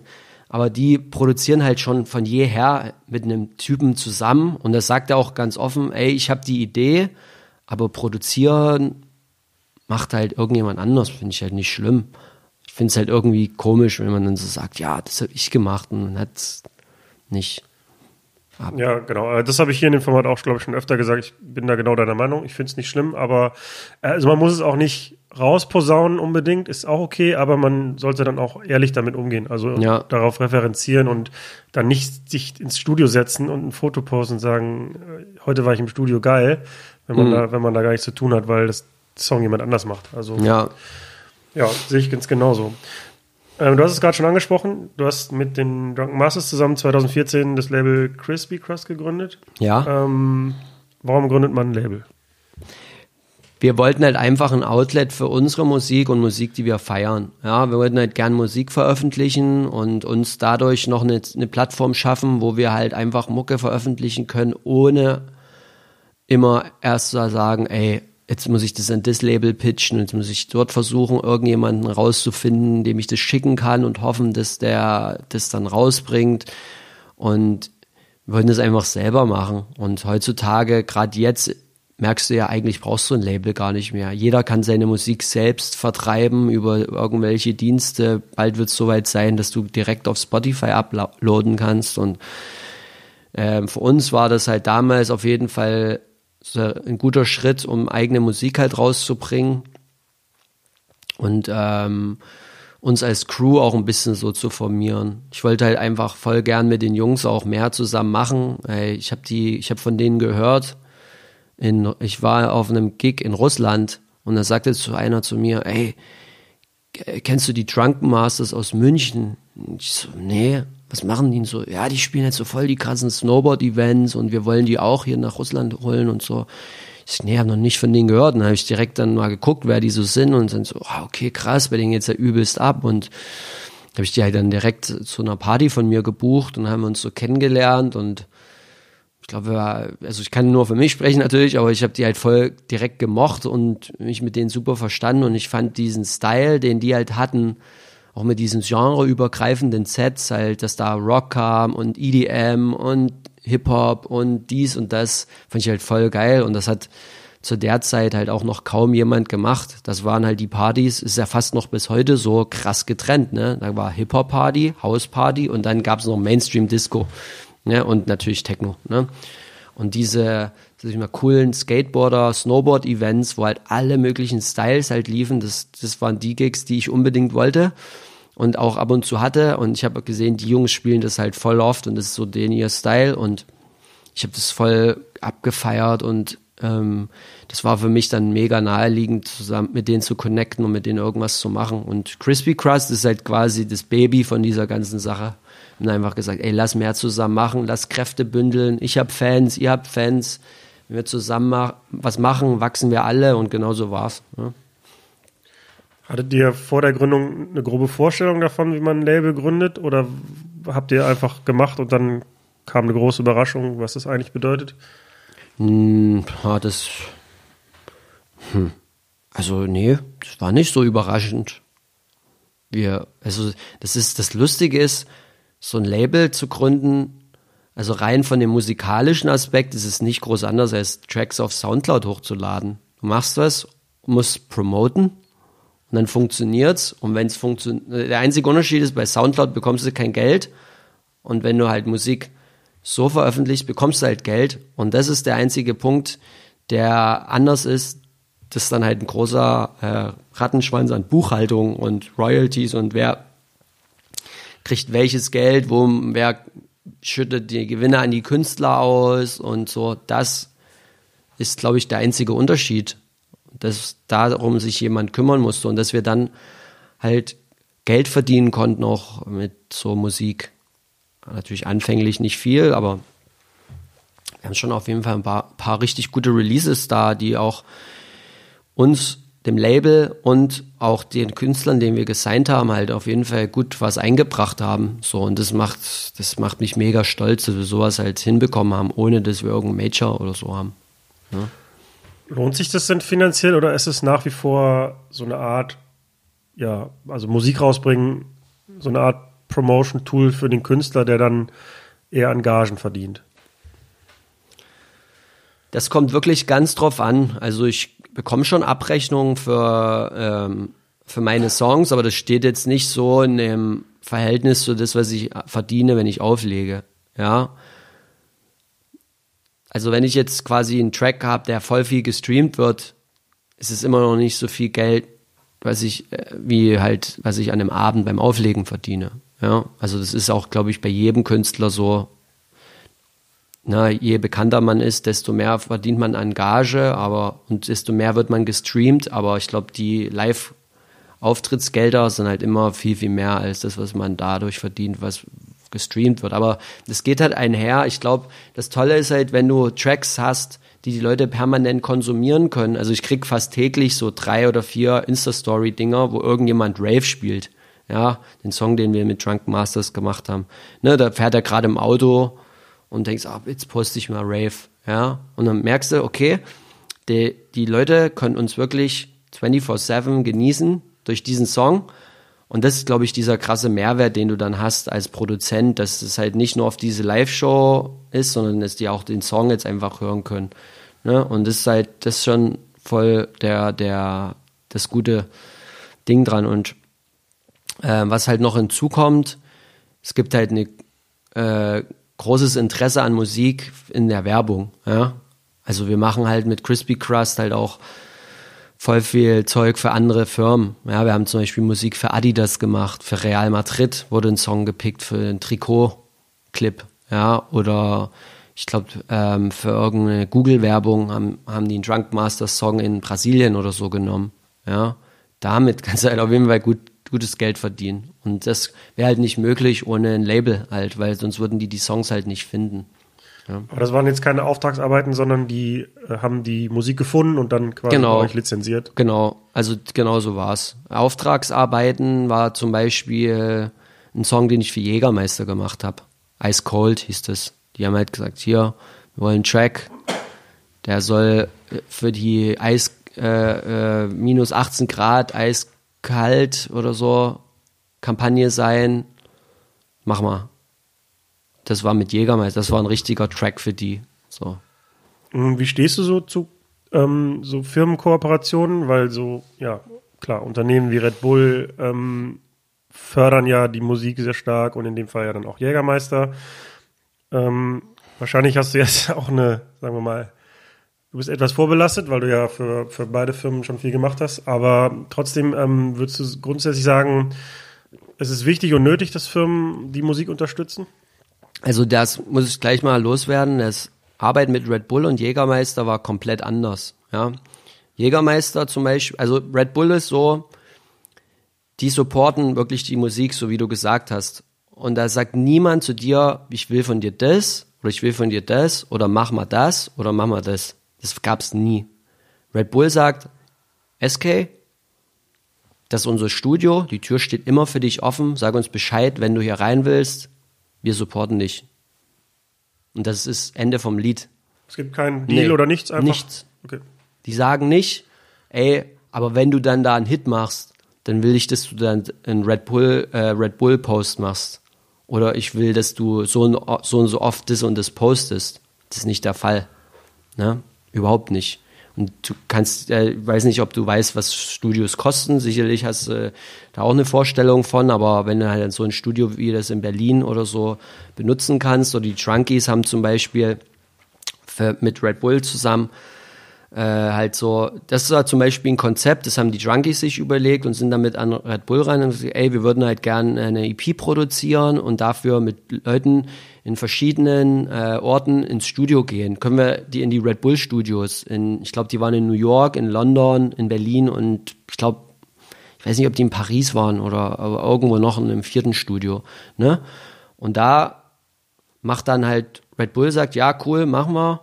Und ähm, die haben dann diese, die begleiten das dann halt noch mit einem Filmer und dann hauen die das halt auf Red Bull Music, was ja auch für den Künstler wieder cool ist, weil Exposure, ne? So, so arbeitest du zum Beispiel mit Red Bull, ne? Aber es ist nicht so, dass du da im Track rappen musst, hey, Red Bull ist cool oder irgend so eine Scheiße, ne? Oder dass überhaupt eine Dose irgendwo sein muss oder so. Ist nicht so. Die freuen sich natürlich, wenn es so ist, aber muss überhaupt nicht so sein, ja? Bei Jägermeister ist halt ganz anders. Bei Jägermeister ist halt so, da kommt eine Agentur, die hat eine Idee und die stellt dir diese Idee vor und du erarbeitest dann mit denen was. Also es ist eine richtige Auftragsarbeit. Und dann sagen die, ey, das und das muss drin sein. Wir wollen Eissounds, wir wollen Eissounds aufnehmen, die das Eis zercrashen und wir wollen, dass du mit diesen Sounds dann den Song machst und es soll am besten noch unser Slogan da drin vorkommen. Ne? Und dafür, das ist, das, das ist dann halt zum Beispiel die Arbeit mit denen gewesen. Was finde ich auch total cool ist. Das kann man auch machen. Also es ist jetzt auch nicht verwerflich. Es hat auch mega Spaß gemacht, mit denen zu arbeiten. Wir haben auch ein Musikvideo dazu gedreht und wir haben ähm, eine ganze Instagram-Kampagne dazu gedreht, aber das ist natürlich alles gescriptet, ja. Also das ist halt richtige Werbung, ja. Na, und das ist, finde ich, also für mich persönlich mega cool. Ich Find, fand das Arbeit mit der Agentur super gut. Ich bin auch super happy mit dem Track. Ich spiele den voll oft. Und ähm, wenn man den jetzt so hört, klingt es nicht wie ein Werbelied. Der Drop, das Pre-Drop-Vocal sagt Ice Cold. Okay. Aber ich hatte da zum Beispiel den, den, äh, einen ganz anderen Pre-Drop geschrieben. Ne? Ich habe da geschrieben, uh, Put it ice in my cup for my Jäger shot. Das war das eigentliche Drop, Pre-Drop-Vocal. Und da haben die ja dann auch gesagt, nee, das wollen wir nicht. Das soll nicht so nach Jäger und klingen, ja. Dann haben wir dann uns, dann, die wollten gern, dass es der Pre-Drop heißt, heißt eiskühl. Da habe ich gesagt, das ist ein bisschen weird, wenn ich jetzt so ein deutsches Vocal da benutze. Deswegen haben wir uns dann auf eiskalt geeinigt. Also so war das zum Beispiel da bei Jägermeister. Das war auch, will es jetzt nicht schlecht machen, dass mit denen die Arbeit irgendwie, aber die war halt total anders als mit Red Bull, ja. Aber glaubst du, dass so Firmenkooperationen dann zukünftig fester, fester Bestandteil auch der Musikindustrie sind? Ja, total. Hat man jetzt beim Ultra gesehen. Hast du das mitbekommen? Beim Ultra hat ja KFC sich einen Slot gekauft. Ja, das habe ich eben gesehen. Ja, da hat so äh, halt der äh, so ein ja, KFC Marshmallow Typ, also jemand mit einem riesen Helm auf dem Kopf hat er halt als Colin, Colonel Sanders halt da aufgelegt. Zwar nur fünf Minuten, aber hat auf jeden Fall für reichlich äh, Gesprächsstoff gesorgt. Und ich denke, das ist halt schon total normal. Das also ich muss zugeben, ich fand es am Anfang richtig befremdlich und dachte, what the fuck? Ja. Und dann ich, bin ich aber mal kurz in mich gegangen und dachte, ganz ehrlich, das ist, also ich hätte es eigentlich wissen müssen, weil das ist ja eigentlich nur eine weiter, ein Weiterdenken von dem, was eh ja schon passiert auf so großen Events, dass es halt als ja als Werbefläche benutzt wird und eigentlich ein smarter Move, äh, dann quasi diese KFC-Figur da auf die Bühne zu stellen. Also ich, ich finde es persönlich richtig furchtbar. Also ich, ja. ähm, aber ich, ja, eigentlich dürfte es mich nicht wundern, dass das passiert. Also. Hm. Ja, mir geht's genauso. Ich habe es gesehen, ich so, ist nicht dein Ernst, weißt du, da sind so viele Leute und DJs, die sollten da spielen und da spielt jetzt so eine Pappfigur also total behindert. Vor allem war dann so, einer von meinen liebsten Bass-Acts ist G. Jones und der steht im Line-Up und hat halt ein Set von 20 Minuten, was halt schon krass ist, ne? Für ein DJ, was soll der da machen in 20 Minuten? Drei Lieder spielen oder vier? Ne, das ist schon auf jeden Fall mega lame, aber es war wie gesagt fünf Minuten, er hat ein Lied gespielt oder zwei und pff, naja, klar, ist Werbung, aber im Endeffekt zeigt es halt genau das so, wie es ist, wenn du da auf so eine große Bühne willst, geht es auf jeden Fall klar, wenn du genug Geld hast und dich da reinkaufst. Es geht auf jeden Fall. Und äh, die ganze Karriere von Marshmallow, ich glaube, ist ja so krass finanziell gepusht. Ne? Das wurde ja diese Figur von, ne, von einem Typen halt wirklich das wurde sich ja alles ausgedacht. Ne? Da gibt es auch diese eine, diesen einen House-Act mit diesen Krähenmasken, wie heißen die gleich nochmal? Das ist auch irgend so ein Agenturprodukt. Mit den Namen vergessen. Findet ihr nachher in der Beschreibung. Ja, ja, ich verlinke das. Und ähm, sowas gibt's schon lange. Und das wird halt einfach, wie früher die Boybands, werden halt da irgendwelche Agenturen beauftragt, was zusammenzubauen. Und ich glaube, dass jetzt da KFC auf so ein Festival spielt, ist einfach nur jetzt Realität. Und man hat's wirklich, keine Ahnung, Jägermeister Blaskapelle spielt ja auch bei irgendeinem Festival auf einer großen Bühne, ne? Hast du es schon mal gesehen? Ja, ja, aber das muss ich persönlich sagen, ist, finde ich, noch ein bisschen was anderes. Also die spielen, Ja, klar. also die spielen in der Pause und das sind ja auch Musiker, so die heißen halt nur Jägermeister Blaskapelle, aber ich meine, wenn man sich diesen KFC-Auftritt ansieht, diese Puppe oder dieser Typ mit der Maske, der danst da rum und tut so, als ob er auflegt, aber offensichtlich ist es Nee, einfach, das- das, wird dann einfach nur abgespielt und äh, Ja, aber das haben wir ja vorhin schon festgestellt, dass das voll viele andere DJs auch machen, die wirkliche Künstler sind. Von daher, es ist einfach nur absolut absurd. Äh, aber ich glaube halt, dass es halt so Werbeslots gibt, wo halt Leute unter so einem Pseudonym auflegen oder so einem ähm, Firmennamen. Ich glaube, ich denke, das wird man noch viel öfter jetzt sehen. Gerade jetzt nach der Nummer werden bestimmt darauf auch noch andere Firmen kommen und versuchen da halt mit dabei zu sein. Ja. Naja, was so ist. EDM. ich äh, komme nochmal zu einem anderen Thema. Ja. Äh, von 2016 bis 2018 warst du Tour-DJ bei den Fantastischen Vier und hast auch an einer Produktion mitgewirkt. Ja. Go Ghostproduktion. Nee. Also, soweit ich weiß, bist du da offiziell genannt. Ja, ja, bin ich. Äh, wie kam es dazu? Also, da gibt's eine sehr schöne Story dazu. Das Mudo erklärt es immer so. Er sagt, wir wollten den besten DJ. Punkt. Das ist die Story. Ich dachte, jetzt kommt so eine halbe Stunde irgendwie. Nee. Äh, Nee, schade. nee, also so hat es halt, hat es schon mal gesagt, das fand ich ganz witzig. Also der, die wollten einfach den besten DJ. Also ein bisschen mehr Hintergrund war es halt so, die hatten ein Offer äh, in Wien in einem ganz kleinen äh, museumsartigen Café, das mit dem Namen Super Sense äh, oder so ähnlich, äh, ein Konzert zu geben, ähm, was völlig analog stattfindet. Ja, also ohne Computer und irgendwas, sondern nur halt so richtig oldschool mit analogen quasi Equipment und die ganzen Beats sollten von Schallplatte kommen und so weiter. Ja. Und ist es dann überhaupt? Ja, ist schon analog. Ne? Auf jeden Fall ähm, brauchten die dafür halt einen DJ. Kommt auf den Mixer an. Ja, Wenn es also, wenn's DJM 800 aufwärts, dann war es digital. Aber das verraten wir jetzt nicht. Ähm, ja, oh oh. S9 ist auch digital. Aber es war ein, ich, S, gewandelt. war ein S9. Ja, ist egal. Auf jeden Fall, es hat auf jeden Fall analogen Output. Naja, auf jeden Fall haben wir da halt alle Instrumentals auf Vinylplatte gepresst und das, das krasse war halt, bei diesem Auftritt sollte das halt, das wurde live auf eine Vinylplatte aufgekratzt. Ja. Und dafür brauchten die halt einen DJ, um halt wirklich zweimal zwölf Minuten halt wirklich super viele Lieder aneinander zu reihen, live aufzulegen und die rappen halt so Medley-mäßig drüber. Ja. Gibt's auch bei Spotify digital. Könnt ihr euch anhören. Und dafür brauchten die einen DJ. Und das wollten die dann natürlich weiter für ihre Tour spinnen und dann halt die Show mit so einem DJ klassischen, sage ich mal, Beastie Boys mäßigen äh, Setup halt starten. Und da haben wir diese ganze äh, Sache dann quasi entwickelt und haben dann halt mit so einem mehr oder weniger Medley die Show begonnen. Ich bin als erster rausgekommen, habe so ein Fanta 4 Intro gespielt mit so Samples und Fingerdrumming und Cutten, bekannte Fanta 4 Samples über ein Beat und so. Und dann ging das halt rein in das Reimemonster Instrumental von Afrop und Ferris, die ja wiederum ihre Reimemonster beginnt ja mit einer Zeile, die ursprünglich von Fantas ist. Na, schönen guten Abend, meine Damen und Herren. Das ist von Fantas, ja, diese Zeile.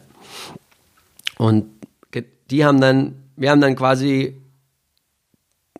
die sind dann zu diesem Instrumental auf die Bühne raus und haben dann angefangen, darüber zu rappen. Ja, aber mit ihrem originalen Text dann. Und dann habe ich dann in das Original reingemixt und dann sind wir in den nächsten und, und so weiter. Ja, das war halt alles wirklich so two, two turntables in a mic Style. Ne, und so haben wir dann halt, das, das war halt mega fresh, die Fans fanden es alle mega cool, es war oldschool, es hatte irgendwas Neues und die Fantas erfinden sich immer wieder zu jeder Tour neu. Und ich war quasi da dieser neue Part. Für diese, für diese zwei Jahre war ich dann halt da dabei. Und ähm, während der Tour hatten wir halt auch öfters mal so eine kleine Party im Tourbus.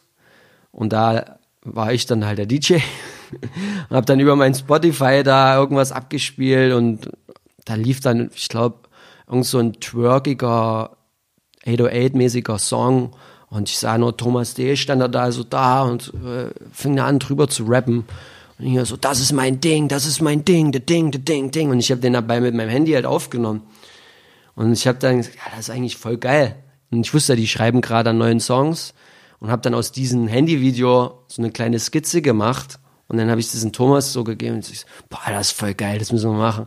Und ich dann halt diesen Song ausproduziert mit diesen Vocals. Thomas hat dann am Handy wirklich auch nochmal mir die Vocals klar aufgenommen. Es ist wirklich nur diese Samples, die du da hörst für den äh, Hook. Das ist nur am Handy aufgenommen. Deswegen klingt es halt auch so.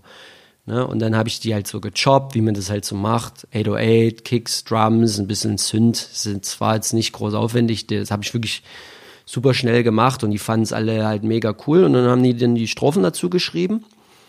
Ja, und Tomilla hat es dann noch mal, ah nee, dann gab es noch eine Session, da hat der Drummer Flo, der hat dann noch ein paar Drums dazu aufgenommen, wo ich aber nur dann die Hi-Hats irgendwie genommen habe davon und ein paar Drumrolls. Und der Tomilla hat es dann gemixt, soweit ich weiß, und irgend so ein Typ von Rammstein hat es gemastert. ja habe jetzt den Namen nicht gemerkt, aber richtig krasser äh, Mastering-Ingenieur und das, ja, so kam das, dieser Track zustande. Und äh, du hast auch eine goldene Schallplatte gekriegt für ja, das Album. Ja, genau, genau. Habe ich, hab ich mich sehr gefreut. Eigentlich äh, interessant. Also durch so einen Tourbus-Party-Zufall irgendwie ja. zur goldenen Schallplatte gekommen. Ja, völlig talentfreier Typ. so klang das jetzt, danke. nee, das war, nee, nee, nee, so war das nicht gemeint. Äh, aber äh, ohne den Zufall wäre das wahrscheinlich nicht zustande gekommen. Ja, aber das war bei mir immer so. Immer. Wirklich. Also ich habe zum Beispiel meinen ersten USA-Gig habe ich nur so bekommen, weil bei irgendeinem anderen Gig habe ich den DJ Ease aus New York, ich weiß nicht, ob du den kennst, den habe ich in Berlin bei diesen Berlin R&B DJ Championships kennengelernt. Der war gerade mit Afura auf Tour, die wollten noch weggehen, sind dann ins Kudorf gegangen, da war dieses DJ Battle, ich habe da aufgelegt. Der kam nachher so zu mir und sagt so, Alter, ja, geil. Und da war ich ja wiederum nur, weil ich bei diesem Jam FM Ding mitgemacht war und Zweiter geworden war. Und wie ich zu diesem Jam FM Battle gekommen war, das hatte auch irgendwie so einen Zufall. Und auch wie ich zu Serato und diese Produktdemos gekommen bin, das war auch nur immer so ein Zufall. Da hatte ich auch DJ-Battles beim DJ-Laden mitgemacht, genau. Und die Deu der deutsche Vertrieb für Serato und Rain, die haben nach, nach einem DJ gesucht, der bei, im DJ-Laden einen Demo-Workshop geben kann. Und haben die vom DJ-Laden gesagt, ey, hier, wir haben hier diesen Typen, der ist voll cool, der hat bei uns schon x DJ-Battles gewonnen. Da war es auch so, da habe ich dreimal hintereinander gewonnen, haben die mich dann auch nicht mehr mitmachen lassen. ne? Da ähm, haben die gesagt, hier, mach mal mit denen. Und da habe ich diese Rato- und Rain-Leute kennengelernt. Also eigentlich die Rain-Leute. Und die haben mich dann auf Musikmesse wieder mitgenommen. Da habe ich dann diese Rato-Leute kennengelernt. Und die haben dann gesagt, ey, wir haben hier ein neues Produkt mit Newmark, V7 hieß es, oder NS7. Das waren so eigentlich wie der Rain 12, so ein motorisierter Controller. Und die haben dann gesagt, ey, wir haben ja dieses neue Produkt, willst du es vorstellen? Ich sage, okay, cool. Habe ich auf der Musikmesse dann für Newmark gearbeitet. Ne, der äh, internationale Produktdesigner hat mich da gesehen und sagt, ey, wir haben dieses neue Produkt, das heißt V7, willst du bei uns in der NAM Show auflegen, in Anaheim in den USA. Habe ich gesagt, okay, cool. Habe ich das gemacht. Dort habe ich dann so die Beat Junkies kennengelernt und dann sagt so der Typ von Serato, ey, ich will dir mal jemanden vorstellen, wir haben ein interessantes neues Produkt das ist mit Ableton. Ich stelle dir mal die Leute von Ableton vor. Und so habe ich dann in, in LA dann die Deutschen getroffen und dann wieder mit denen in Berlin connected und so ging das immer weiter bis heute, wirklich. Also bis heute genau so. Immer irgend so ein Zufall, an dem ich aktiv beteiligt war, weil ich halt irgendwas cool gemacht habe. Weißt du? Weil es wieder sehr, sorry, dass ich nicht mich kürzer fasse in meinen Antworten, aber. Nee, äh, sehr gerne. Ähm, ich komme auch gleich nochmal ganz kurz, ja, wir sind auch gleich durch. Nee, das ist äh, cool, ich habe Zeit. Ähm, ich komme äh, gleich auch nochmal ganz kurz auf den technischen Aspekt, aber noch eine Frage zu der Fanta 4 Tour. Ähm, mhm. Wie, wie sehr anders ist das, wenn man plötzlich in so einer ausverkauften riesigen Halle steht auf der Bühne und dann da so eine Routine, die wahrscheinlich auch geprobt ist, aber nichtsdestotrotz ja, kann man ja durchaus Fehler machen. Das war ja nicht ähm, irgendwie vom Band oder so. Mhm. Wie sehr ist man da aufgeregt oder wie sehr anders ist das? War nicht sehr anders, muss ich ehrlich sagen. Also, wo ich eher nervös war, war, dass ich einen Fehler mache, wenn die Rapper auf der Bühne sind. Dass da irgendwas schief geht und das dann ähm, ich die aus dem Konzept bringe. Aber das ist nie passiert. Und das hat immer alles gut geklappt. Ich habe mal einmal einen Scratch vergessen. Da guckt mich der Michi Beck dann so an. So, Alter, was ist ne? Ja, oder ja. Einmal dachte ich auch so, oh shit, das war halt nicht so gut. Und dann kam so Thomas D. nachher zu mir und sagt so, Alter, das war halt mega tight. so, was? Okay. ja, das, äh, das, ja, keine Ahnung. Das war eigentlich immer cool. Ja, und ich habe ja schon, das klingt immer so ein bisschen überheblich, aber ich habe schon vor größeren Crowds gespielt als bei Fantas. Da war halt so, dann waren das, ich glaube auch so 2014, 15, da waren diese Holy Festivals und da hat halt mich so ein Berliner Booker auf diese ganzen Dinger gebucht und da habe ich halt in München und Mannheim und London irgendwie so 25.000 Leuten gespielt. Weißt du? Oder hier bei Justin Bieber habe ich ja Support gemacht. War ich in der Mercedes-Benz Arena. Weiß nicht, wie viele Leute da waren, aber da habe ich ja auch schon gespielt. Und deswegen war ich da jetzt nicht so krass nervös. Ich war wirklich eher nervös, dass irgendwie mein Serato abscheißt oder so, aber da hatte ich auch immer zwei Laptops. Oder dass halt wirklich irgendwie die Rapper außer, außer, aus dem Konzept kommen. Ja? Sowas war eher ähm, meine Sorge. Ich bin dir sehr dankbar, dass du jetzt quasi meine Überleitung ermöglicht. Denn ich wollte dich nämlich gerade fragen, ob es für solche Fälle tatsächlich ein Backup gibt. Also wie du dich davor schützt, dass irgendwie, weil es wird ja immer technischer und ähm, früher gab es zwei Plattenspieler und Mixer, da konnte man relativ schnell noch alle Fehler beheben, die aufgetreten Ja. sind. Ähm, das geht ja jetzt nicht mehr mit Laptop und so und ja, wie du dich quasi schützt vor Ausfällen. Also bei der Fanta 4 Tour war das so, äh, dass wir halt ein zweites Setup quasi hatten. Wir hatten alles doppelt. Also wir hatten, erstmal hatten wir so einen riesen Case gebaut, da war alles halt drin, auch schon alles verkabelt. Wir mussten quasi nur das auf, auf die Bühne stellen, Strom anstellen und dann ging's los. Und dann waren halt zwei Laptops, einmal der Show-Laptop und einmal nochmal mein persönlicher Laptop, den ich so immer zum Auflegen nehme. Der war quasi auch noch mit da. Also beide, beide Laptops waren an den gleichen Mixer angeschlossen. Genau, als neuen. Und beide waren halt, hatten genau dasselbe drauf. Und wenn jetzt ein Laptop abspackt, konnte ich einfach auf den anderen wechseln. Und ähm, ja, Ist, Das- ist das mal passiert? nee. Nie. Und, Und ähm, wenn ich Solo-Gigs mache, da habe ich einen Laptop dabei, meinen Auflegelaptop. Und ähm, äh, mein Backup war lange Zeit eine externe Festplatte mit dem kompletten Serato-Ordner drauf gespiegelt. Und äh, man kann ja quasi eine Festplatte an jedes Serato anschließen, dann werden alle Crates geladen und dann ist deine ganze Crate-Struktur da und du kannst mit jedem Serato quasi auf diese Sachen zugreifen. Problem war, dass einmal, das war in den USA auf der Tour, da hat's, ähm, ich weiß nicht warum, aber es hat mein, äh, der, das war ein Fehler beim Mac, bei dieser Serie von MacBooks, dass der Grafikchip geschmolzen ist und dadurch halt zu einem kompletten Shutdown kam. Wenn der zu heiß geworden ist, ist er einfach ausgegangen. Und das ist dann halt auf dieser US-Tour halt gerade passiert. Und da dachte ich, ach easy, ich habe mein Backup, habe die Festplatte dran gesteckt und an den anderen Computer von den DJ und die ganzen Tracks waren auch da. Aber das Problem ist, den seine Settings waren halt so anders, das hat mich so voll ausgefreakt. Er hatte zum Beispiel alle Cues chrono chronologically äh, ge geordnet und ich konnte dann echt nicht auflegen, ne? Und dann nach Haufen anderes Zeug, halt alles Mögliche im Setup halt anders eingestellt und da habe ich gemerkt, okay, das ist zwar, ich kann jetzt auflegen, irgendwas spielen, aber das Niveau ist auf jeden Fall nicht dasselbe. Also habe ich an dem Moment dann gesagt, okay, ich mache mir einen USB-Stick und ich stelle CDJs auf meinen Rider und ich kann mein Set auf zwei CD CDJs von einem USB-Stick spielen. Ja, das ist quasi jetzt mein Backup. Habe ich so einen USB-Stick, da ist ein komplettes Set von mir drauf, das kann ich auflegen. Ich habe ja die Q-Punkte auf den CDJs und das ist jetzt quasi mein Backup für jetzt. ähm, wie, wie häufig aktualisierst du den Stick? Ständig, weil ich auch, ähm, halt ist ziemlich easy halt. Ich habe halt voll auf oft auch halt so Sachen, wo mal so B B2B mit irgendjemandem ansteht und da haue ich da einfach so, so Tracks drauf und habe da so einen Ordner SK83 B2B und da kann ich wirklich, mit denen kann ich wirklich für die Notfallsituation auf jeden Fall jede Party auch genauso rocken. Nicht ganz so technisch, aber auf jeden Fall so, dass jetzt niemand sagt, oh Gott, das war jetzt Totalausfall. So. Ja. Kam das schon mal vor, dass du das nutzen musstest?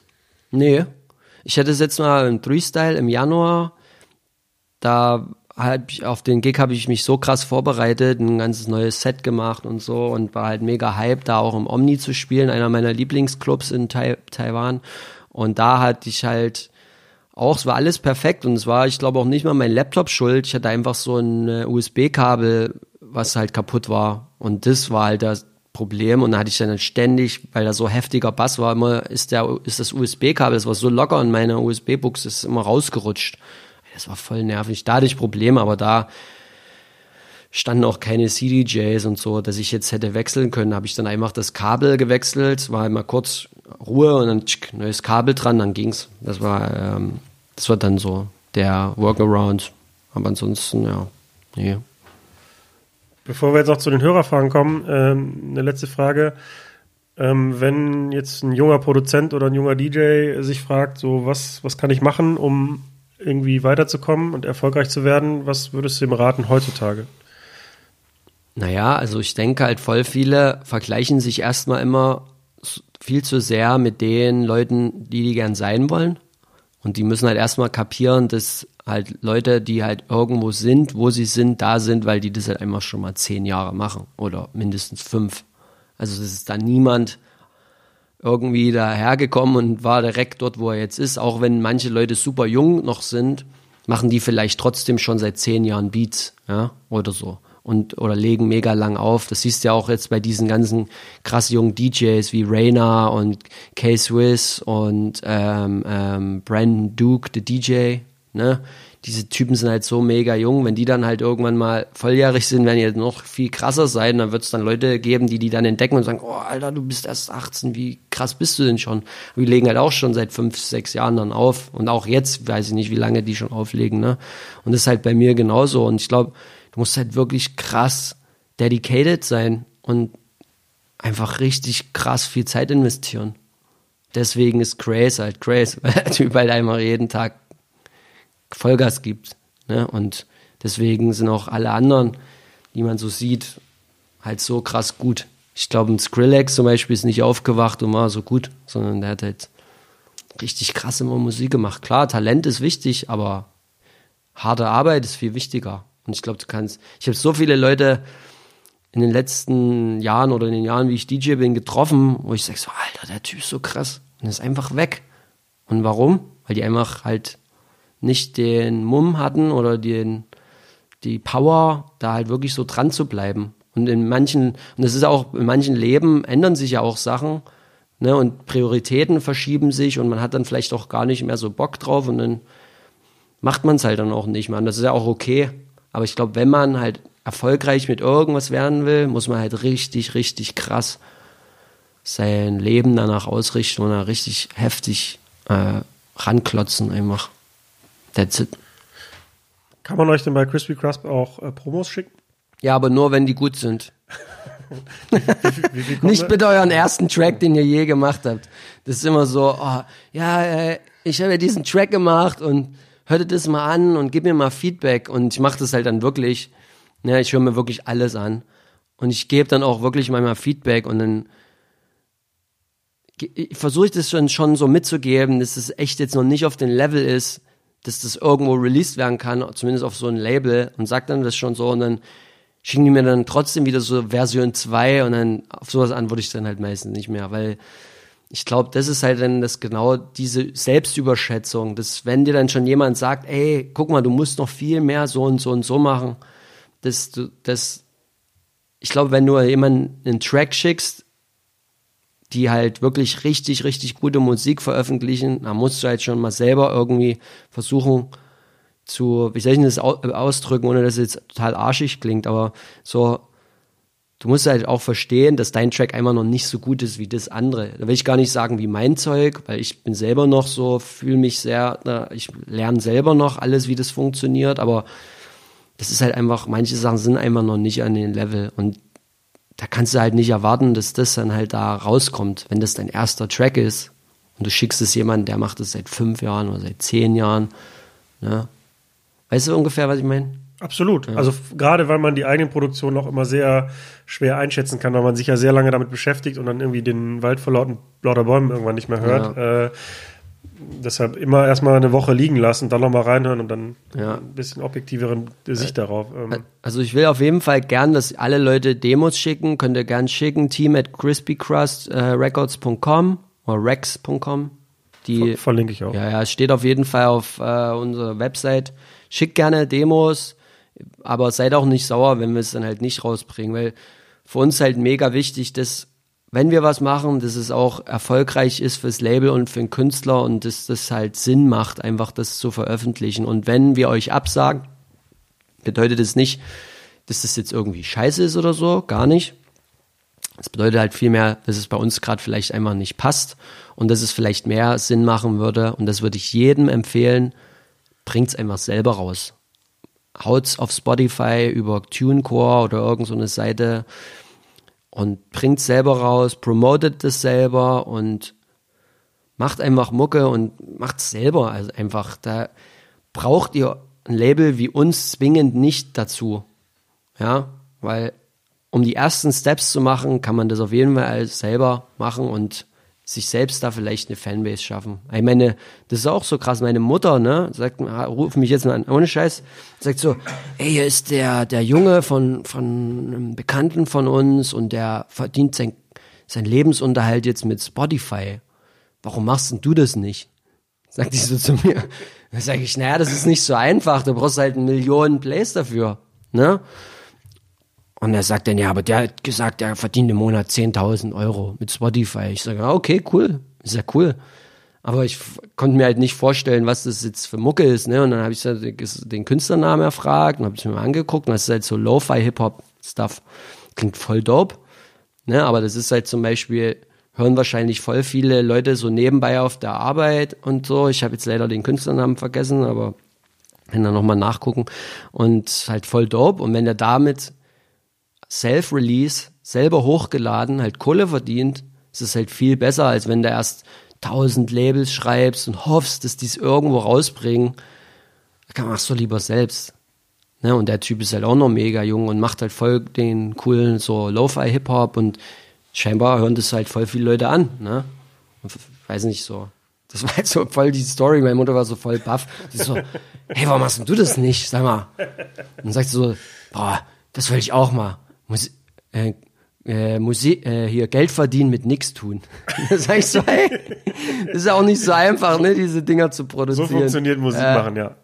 Warum machst du das nicht? Geld verdienen mit nichts tun. Äh, nee, aber echt dope, muss ich mal anhören, ey. So, jetzt kommen wir mal zu den Hörerfragen. Äh, Leni Marleen fragt, kommt ihr nach München? Wir? Also du kommst nach München, habe ich gelesen. Ähm, naja, ich bin immer in München hier und da. Also jetzt erstmal nächste, in den nächsten drei Wochen ist ja dieses About You Awards, Influencer Award. Da lege ich wieder auf. Kommt auch live im Fernsehen bei Pro7, aber da bin ich halt so der DJ in der Show, quasi die Showband. Da lege ich in München auf, also jetzt keine öffentliche Veranstaltung. Ansonsten im zweiten Halbjahr bin ich immer im Crooks und Shoutout an die Krux-Jungs. Ja, ja, genau. Da, ey, mein absoluter Lieblingsclub auf jeden Fall. Und schon, ja, immer bin ich voll, voll gern da. Also ja, bin ich Krux München. Okay, also SK kommt, ich nicht, aber die Krux-Jungs regeln das hoffentlich. Jetzt der, ähm, auf jeden Fall der soziale Druck da. äh, die, DJ Miwa fragt, ähm, wie schaffst du es am Boden zu bleiben, obwohl du Deutschlands erfolgreichster urbaner DJ bist? Schaffst du das überhaupt? Das ist die Frage. Kein Plan. Das sagen immer so Leute, ja, der ist so bodenständig. Keine Ahnung, ich habe es schon auch voll oft so jetzt mal von einem Veranstalter gehört, wo ich in der Stadt, für den ich äh, sehr lange aufgelegt habe, habe ich gehört, äh, als ich zu einem anderen Club gewechselt bin, weil ich dachte, das passt einfach besser zu meinem Style, hat er halt dann ganz vielen anderen DJs erzählt. Ja, der ist eh total überheblich. Also sehen die Leute auch immer so und so, wie sie es sehen wollen. Also kein Plan. Ich versuche einfach, bin einfach so, wie ich bin und ich gebe mir da jetzt nicht Mühe, irgendwie so oder so zu sein. Da ist voll schwer für mich, die Frage zu beantworten. Ich glaube, manche mögen einfach mich und meine Art und andere kommen halt damit vielleicht nicht klar, wenn sich Sachen bei mir geändert haben und halt nicht mehr so sind wie vor fünf Jahren und ja, kein Plan. Das ist voll schwer zu beantworten. Ich hoffe, dass die, dass das die Frage ein bisschen beantwortet. Ja. Äh, Maike fragt, wie sehen deine Lieblingssocken aus? Äh, meine Lieblingssocken.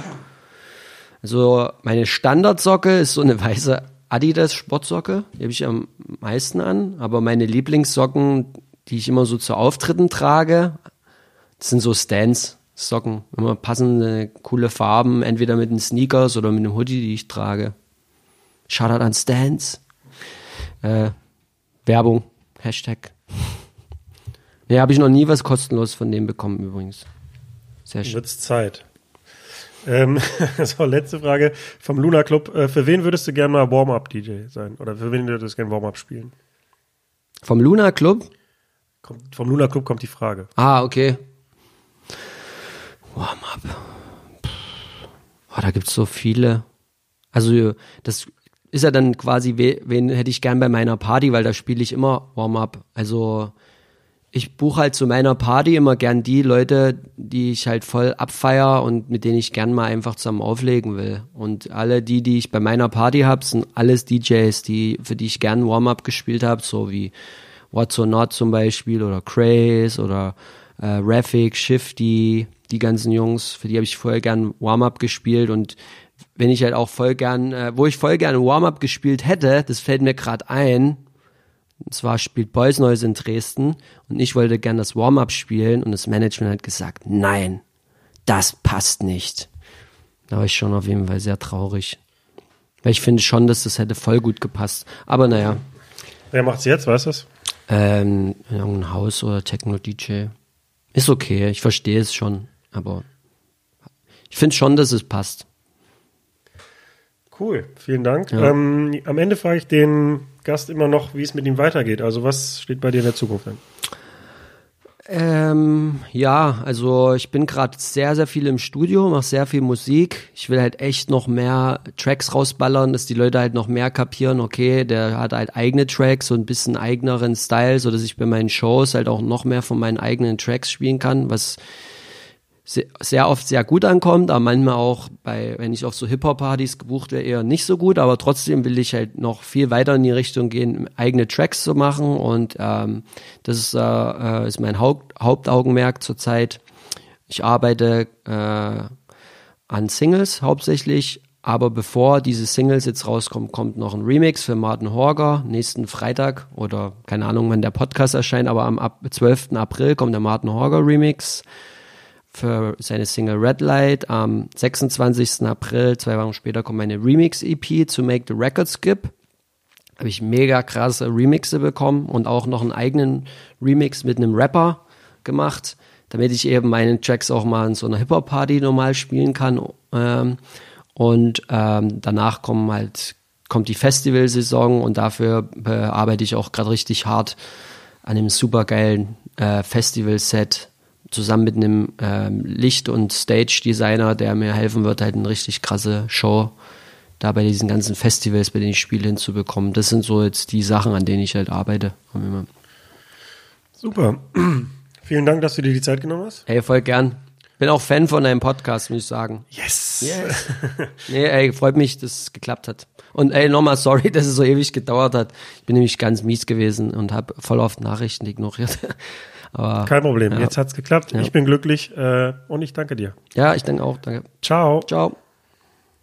Das war der Übernacht-Podcast. Vielen Dank für deine Aufmerksamkeit und bitte nicht vergessen, uns in deiner Insta-Story zu erwähnen. Äh, ich freue mich nach wie vor über positive Bewertungen auf iTunes und vielleicht interessiert dich ja auch Folge 50 mit DJ Supermarkt. Also es gab damals Technics-Plattenspieler, aber die waren so teuer, dass ich mir die nicht leisten konnte und wir hatten so Plastik, so orangene Plastikplattenspieler hatten ein kleines Zweispur-Mischpult, haben unsere Singles eingepackt, die wir auf den Flohmärkten eher nach dem Cover gekauft haben, als nach dem, also irgendwelche bescheuerten 70er Jahre Orgelplatten und sowas, haben auch so Sprachplatten und Brigitte Bardot war damals, Serge Gainsbourg, so einen, so einen lustigen, lustigen Kram, das Gegenteil von ernstem Grunge, Todesgrunge. Dann sind wir in Bars gegangen und hatten immer so einen Chinch-Stecker in der Hand und haben gesagt, wir sind fahrende DJs. Können wir bei euch in die Anlage rein? Und das hat total geil funktioniert. Und am Ende hatten wir tatsächlich teilweise in den Flyer habe ich noch zehn Auftritte an einem Abend.